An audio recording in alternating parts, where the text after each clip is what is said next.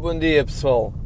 Hoje estou aqui para vos dizer: uh, deixa de ser uma avestruz, tira a tua cabeça do chão. e o que é que eu quero dizer com isto? Bem, basicamente eu retirei esta ideia de, de, um livro e eu ouvi esta ideia literalmente hoje de manhã. Ouvi porque eu estou a ouvir o livro, é um audiobook, não estou a ler. E ouvi esta ideia hoje de manhã sobre o síndrome de avestruz avestruz. Eu tenho dificuldade em dizer esta palavra.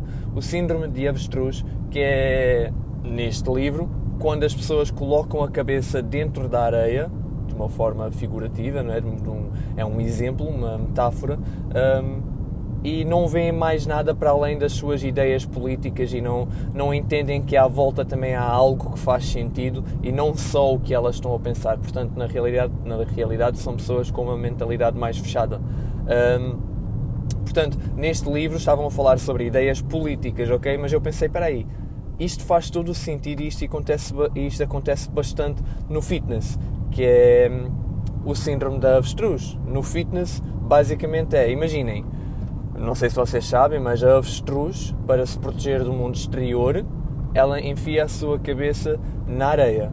Ok, ela literalmente faz um buraco na areia e enfia a sua cabeça lá dentro e fica a descansar lá dentro para se proteger do que está cá fora, porque na cabeça da avestruz o que ela não vê não a pode atacar. Portanto, se ela tem a cabeça na areia e não vê as coisas cá fora, um, os predadores cá fora, ela não se vai sentir ameaçada. Portanto, a avestruz faz um buraquinho e enfia a sua cabeça lá dentro.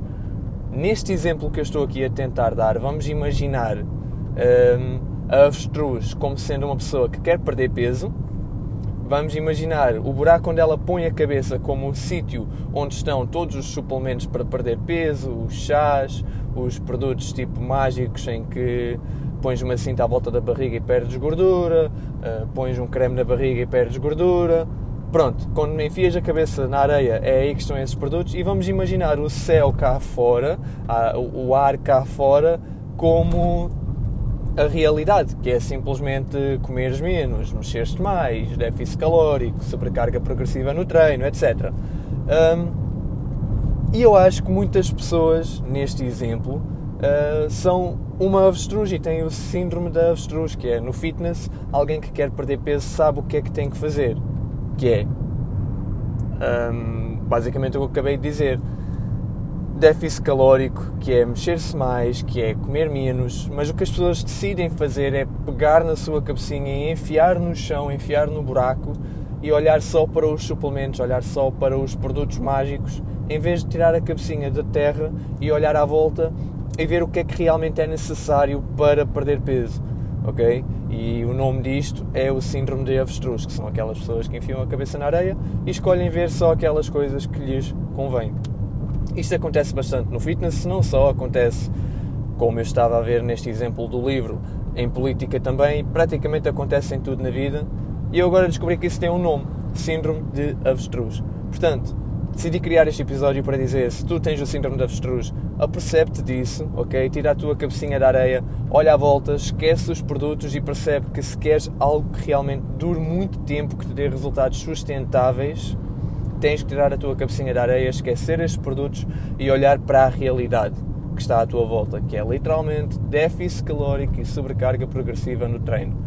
Eu já falei sobre estes assuntos no Instagram, sobre, sobre déficit calórico, sobre tudo isso, portanto, se tiverem dúvidas, mandem -me mensagem. Mas este podcast é literalmente só para vos abanar e dizer: tira a cabeça da terra e não olhes só para esses produtos, ok? Olha para a realidade, não sejas uma avestruz. Portanto, malta, eu não sou médico, mas acho que alguns de vocês conseguem se autodiagnosticar com o síndrome de avestruz e se fizeres essa autodiagnosticação, se te auto-identificares ou se identificas com esse síndrome, tira a cabecinha da chão e, e vamos fazer isto como deve ser, ok?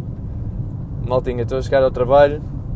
Qualquer dúvida, mandem mensagem como sempre. Beijinhos e abraços.